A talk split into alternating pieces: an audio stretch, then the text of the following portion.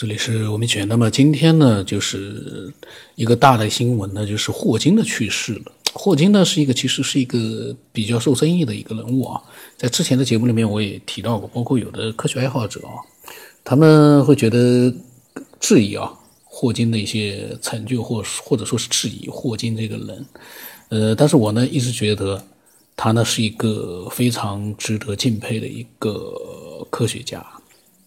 因为你看这么样一个人，他全身只有手上三根手指头可以动，但是他几十年在这样的情况之下，还在不断的发布着他的一些呃各种各样的一些这个学术成就，或者是他的大开脑洞，从他的科学家这样的一个角度去对这个世界去做一个嗯做一个。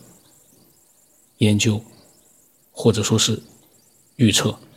那么今天呢，他去世呢，我看很多人也都在发这个对霍金的一个惋惜。呃，那么其实呢，呃，我是觉得呢，霍金呢，呃，在这样的一个就是生存状态之下啊，他现在去世的话呢，其实也是一个怎么说呢？呃，可能也是一个解脱。如果说这个世界上有灵魂的话，像霍金这样的人哦，他可能也就重生了，这是我的想法。嗯，那么嗯，有的人呢，呃，跟我发来 很有意思啊，有的人在说霍金真的去世了吗？现在小道消息太多了。那么我跟他讲，我跟这些就是人说呢，我说，呃，大的媒体啊，预报的这些消息呢，新闻呢，都不会是假的。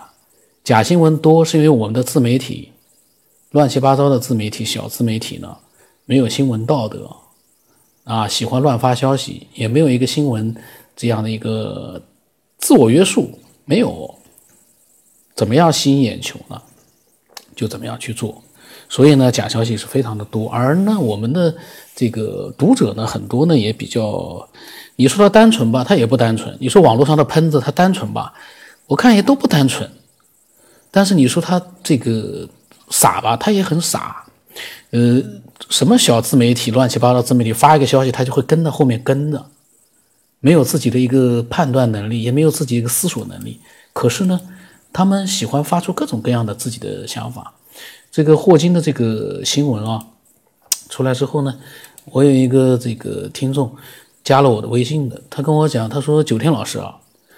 我现在在想这个家伙，我一直在犹豫，这家伙我要不要把他给删掉？我看到他的这个言论哦，我心里面其实是觉得很不舒服的。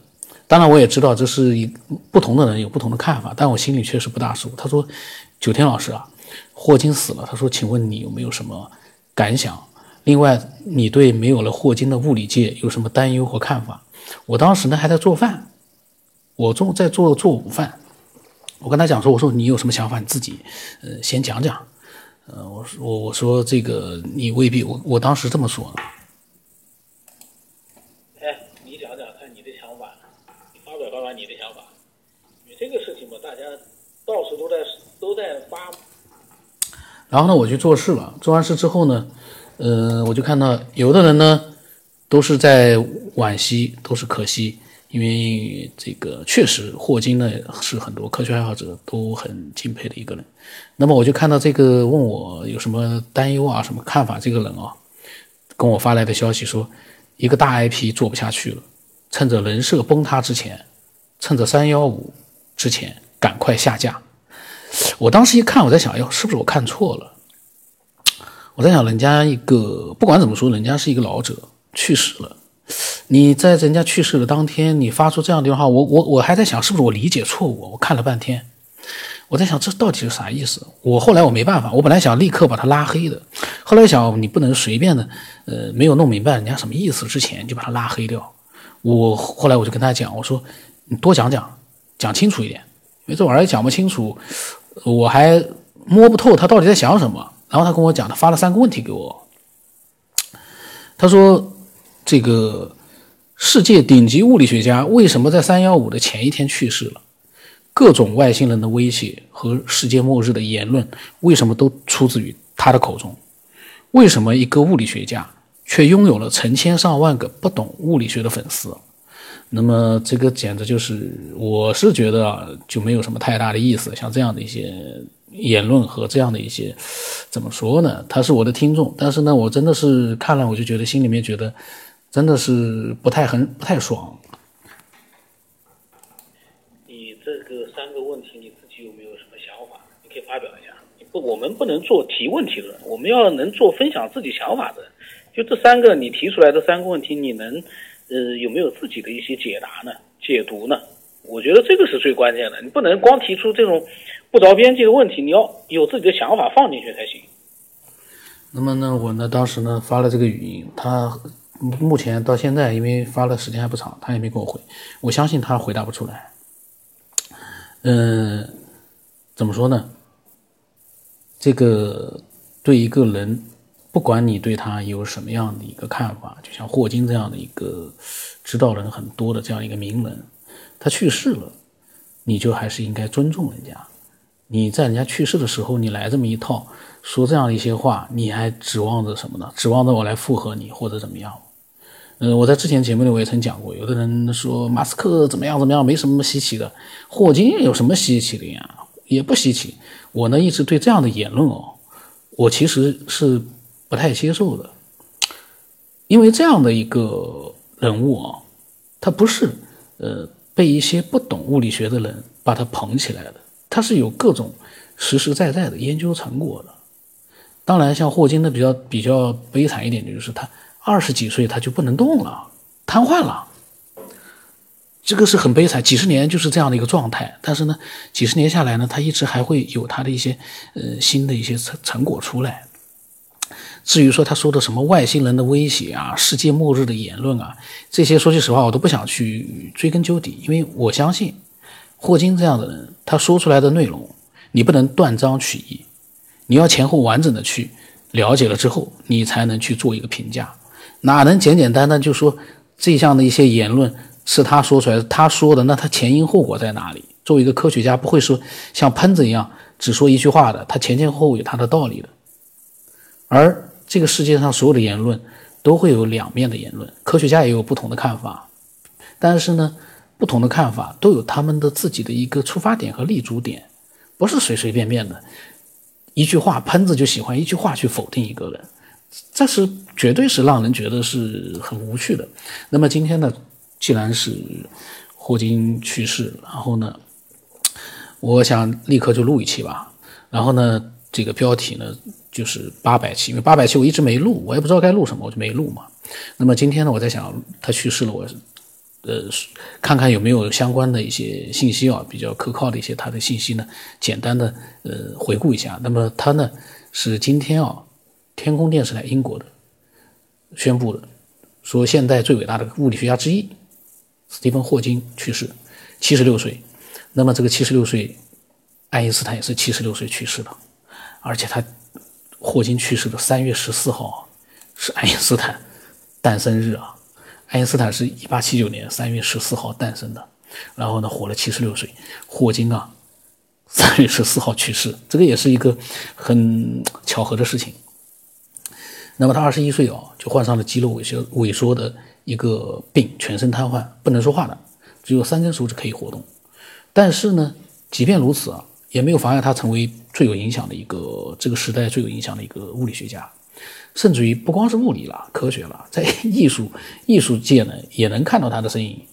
呃，那么他是当时一九四二年呃出生的，呃那个时候呢是伽利略去世三百周年，他出生了。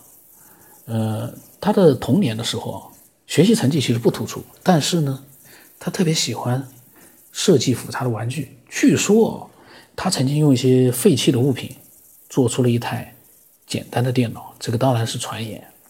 在一九五九年的时候呢，霍金十七岁，读牛津大学攻读自然科学，他用了很少的时间就获得了一等荣誉学位。随后呢，转读剑桥大学，也就是说呢，他开始研究宇宙学。也就是说，十七岁的霍金。他的学这个学习上的成就，已经不是刚才我所说的一些喷子所能企及的了。因为他先读牛津大学，后读剑桥大学，然后呢，用很早的时间呢，把自然科学呢，就基本上就读的差不多了，然后呢，获得了一等学位。那个时候就开始研究宇宙学，研究到虽然说他后来不能动，但是他到现在你算下来的话，也有五六十年了，研究宇宙学。有的人还二三十岁的人，他去质疑霍金在宇宙学上面的一些这个地位和他的一些成果，这质疑得着吗？这是喷子典型的一个行为。你要质疑，要拿出点内容出来。我发现喷子就是，哦，他不行，他不行。马斯克算什么？马斯克就是吹牛。霍金，霍金算什么？霍金就是吹牛。喷子呢，就是这样的一些言论。不知道为什么这么多，尤其是头条，我又要说到了。头条的喷子真的是太多了。这个头条呢，因为喷子而热门，最终我觉得，因为喷子太多，这个头条啊也完蛋。我估计啊，也会也会就是慢慢的没落。当然现在也不是说特别呃特别这个就是说呃最有影响力的一个这个媒体平台。我对头条里面的喷子啊，真的是 看见了我都觉得。我只能觉得无语。那么不幸的是啊，霍金二十一岁的时候呢，就患了肌肉萎缩症，一种硬化什么症。呃，当时呢，医生就诊断说这个病啊，他只能活两年。但是二十一岁的他诊断出来之后，说只能活两年，但是他一直活了七十六年，多活了五十多年，坚强的活下来啊。当然，他也是有代价的。这个我为什么说刚才说他重生了？因为五十多年被禁锢在轮椅上面，就只有两个眼睛和三个手指头可以动，而且头大家看图片，头是往边上是歪着的，肩膀也是一边高一边低，两手只能放在当中不能动的。这个呢，当然也成为了就是大家对他最熟知的一个形象了。可是呢，就是在这样的一个情况之下，他还是不断的在为学术界做出贡献了。嗯，在剑桥大学。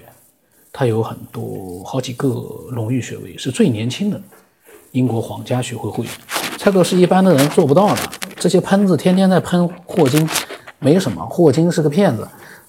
你在喷人家之前，你怎么不去做一个最年轻的英国？当然，他也做不了。那么，在一些评价里面啊，也有人说他是爱因斯坦之后最杰出的理论物理学家。那他呢，提出宇宙大爆炸的从起点。基点开始，时间呢也是从这一刻开始，黑洞呢最终会蒸发。那在就是二十世纪啊，呃，物理学的两个基础理论啊，呃，就是爱因斯坦的相对论和普朗克的量子论方面，他又往前跨了一步。当然，他不能写字，而且谈吐不清，可是他的思维啊，却是在思索着宇宙，无穷无尽的宇宙。而且他曾经表示呢，应该用科学来揭开宇宙的奥秘。他说，他认为啊，我们将来会的确会了解宇宙的起源和结构。他说，实际上我们现在已经接近了这个目标。他说，在他看来，没有任何现实方面能够超越人类的思维。就说在目前的一个现现实来看啊，还没有什么东西能够超越我们人类的思维。当然，在他身上。这个是体现出来了，确实很难超越。呃，那么他的这句话也让我们明白了一件事情：宇宙的起源和结构到目前为止是不知道的，只是一个猜测。所以动不动的一些科学爱好者说我们宇宙是起源在什么地方，我们的宇宙是什么样的结构，说的头头是道，那都是些什么？是这个哪来的一些这个给你的结论和这个答案呢？现在太阳系还没有研究明白呢，地球还没研究明白呢。当然，这个不是说我悲观，而是说我们要，呃，理性的去认识我们目前我们目前所做到的一些这个，呃，这个都做到了一些什么样的一个，在宇宙学这方面啊，已经研究到什么样的一个程度了？我们要明白。那么，对于上帝和宗教的立场呢，他也他也表明过，在他的一个著作里面，他说，宇宙可以无中生有的凭空创造。然后他说，在解释这个，在解释这个起源的时候，他说，上帝的理念呢是没有必要被考虑的。他自己认为啊，他是一个无神论者。然后呢，他在艺术界呢，他也挺喜欢。虽然说他是坐在轮椅上，但是他呢也参与过一些，呃，电视剧的演出啊，什么《生活大爆炸》，他曾经在十几部影视剧里面啊演过他本人，在《生活大爆炸》里面也演过，也蛮有意思的。然后呢，呃，他呢是一个这个人工智能的一个这个绝对的一个反对者，他和马斯克都觉得，有的人可能会创造出超级人工智能，其实啊，他的这句话现在慢慢的成为现实了。掌握着高科技的一些机构和一些公司是能够做到的。那么，他们这种人工智能、超级人工智能，比如说谷歌，当然我们现在听到比较多是谷歌，中国有些公司，然后美国、欧美已经可以超越人类了。以后再厉害一点的话，可以取代人类。关键的问题是，这样的一些人工智能哦，有的可能不怀好意的一些。嗯，公司啊，国家，说不定能用它来统治世界呢。那么霍金呢是担心人工智能全面取代人类。他说，如果有人能够计算超设计出计算机病毒，那么就有人设计出能提升并且复制自己的人工智能，这就会带来一种能够超越人类的全新的生命形式。他的设想，我个人觉得，其实是没有一点点错误的。那么今天我不谈他的这种，呃，AI 智能的这个对他的一个担忧了，呃，但是呢，他说有担很多的担忧，但是他其实呢也对人工智能技术本身是抱有乐观的态度，他是觉得人工智能带来的收益呢是巨大的，因为他觉得啊，人类可以借助这个人工智能技术减少工业化对自然的伤害。他说，他说他们，他说我们不确定我们是会被。智能无限的帮助，还是被无限的边缘化，甚至于毁灭？嗯，这是他那一点点这个，嗯，一点点就是关于他的一些内容。那么，这个有的这个爱好者呢，跟我讲，呃，刚才我说了，对这个事消息呢抱有怀疑。然后呢，有的时候呢，他想想觉得可怕，过不了多久啊，各种阴谋论呢，各种说法就会。呃，过来冒出来混淆视听。我跟他讲，我说其实现在的混乱是因为没有新闻道德小媒体造成的。嗯，其实如果说大家有一个分辨力，然后呢，大的媒体，嗯，多关注一点就没问题了。呃，那么有一个爱好者跟我发来一个话说，他说霍金回到原点了，打了几个省略号。其实我倒觉得。霍金是重生了，但是他呢，应该呢是有一个重生的基础的。然后呢，这个有一个这个听众发来，他说，他说一位伟人，更确切的说呢，是一位神话人。他说我们的霍金啊，今天去世了，他回到了他向往的宇宙当中，将在那里永生。其实呢，在那个朋友圈里面，很多人也都在发。但是呢，因为我朋友圈不大看的，朋友圈因为 我不大看，我发归发啊，但是我基本上不看，因为太多了，我所以呢，我就没有去呃多去看朋友圈里面的一些发布。那么关于霍金呢，呃，我在想，不管真实的霍金，他的内心是什么样，我们根本没有办法去了解。呃，从我们的角度来说呢，我们要看他。做出来的那些事儿，和他的一些成就，从他的成就和他做的那些呃发布那些想想法来看啊，喷子是没有资格去对他去质疑的。要质疑他呢，也是科学界。科学界如果对他有质疑的话呢，我们是可以看得到的。那么，另外呢，网络里面借着这个霍金的嘴说出来的话，那也是很多的。这个我们的这个自媒体啊，包括我们的各种各样信息里面的很多都是假借着人家的这个名义发出来的，这样的造假者非常的多，新闻造假者。所以呢，我还是那句话，要看要相信的话，你看着玩玩没问题，但是你要看比较准确的信息的话呢，看大的媒体，有自己的一个媒体道德的那样的一个大的平台发出来的新闻，那样的比较可信一点。嗯，这个是临时录的啊，所以内容呢，呃，我在想，主要起到一个就是记录作用。因为对科学爱好者来说呢，霍金呢确实是一个比较关注的这样的一个人物。那么我呢，觉得霍金去世了，对科学界来说肯定是一个巨大的损失。因为虽然他坐在轮椅上，但是他坐在那里，那就像是一个怎么说呢？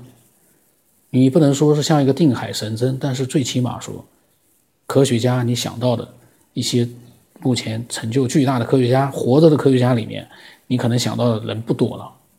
那么他就是一个标志性的人物。那么他去世世了之后啊，是不是能够又诞生出一个可以和他，或者说可以和爱因斯坦那样一个呃地位能够平起平坐的这样的一个大的科学家？这个就不知道了。一个标志性的人物，他诞生出来那是各种天时地利人和的。总之呢，霍金五十多年。坐在轮椅上面，是一个值得所有人尊重的这样的一个理论物理学家。理论我们不懂，但是呢，五十多年坐在轮椅上还能发布那么多的消息出来，你不佩服他吗？你还非要去证明人家是怎么样怎么样不好，非要瞧，好像自己站在一个什么高的角度，觉得霍金都不在你的眼睛里面了。你的视线已经容不下霍金这样的一个坐在轮椅上的一个一个老者了。人家去世了，你还得要去说人家几句，这个有意思吗？我就搞不懂，有些人的心态为什么是这样的？就算你不认识他，人家去世了，你也不应该这样啊。何况你也知道，他最起码人家是一个科学家。何必呢？所以说，刚才那个那个那个听众发了之后，我一我呃想把他删掉，后来想，哎呀，算了，人家也是有他自己看法，我就不搭理他就可以了。或者说，他说不定也能发表一些自己想法，想算了算了。那么这个，嗯，希望霍金啊，他的灵魂能够到一个。我们人类都向往的那样的一个地方。那么，我的科学的微信号是 x 五三四七八五八四五。然后呢，欢迎呃越来越多的听众呢能够添加了去分享一下你们自己的想法，分享一些呃真实的想法。那么今天就到这里了。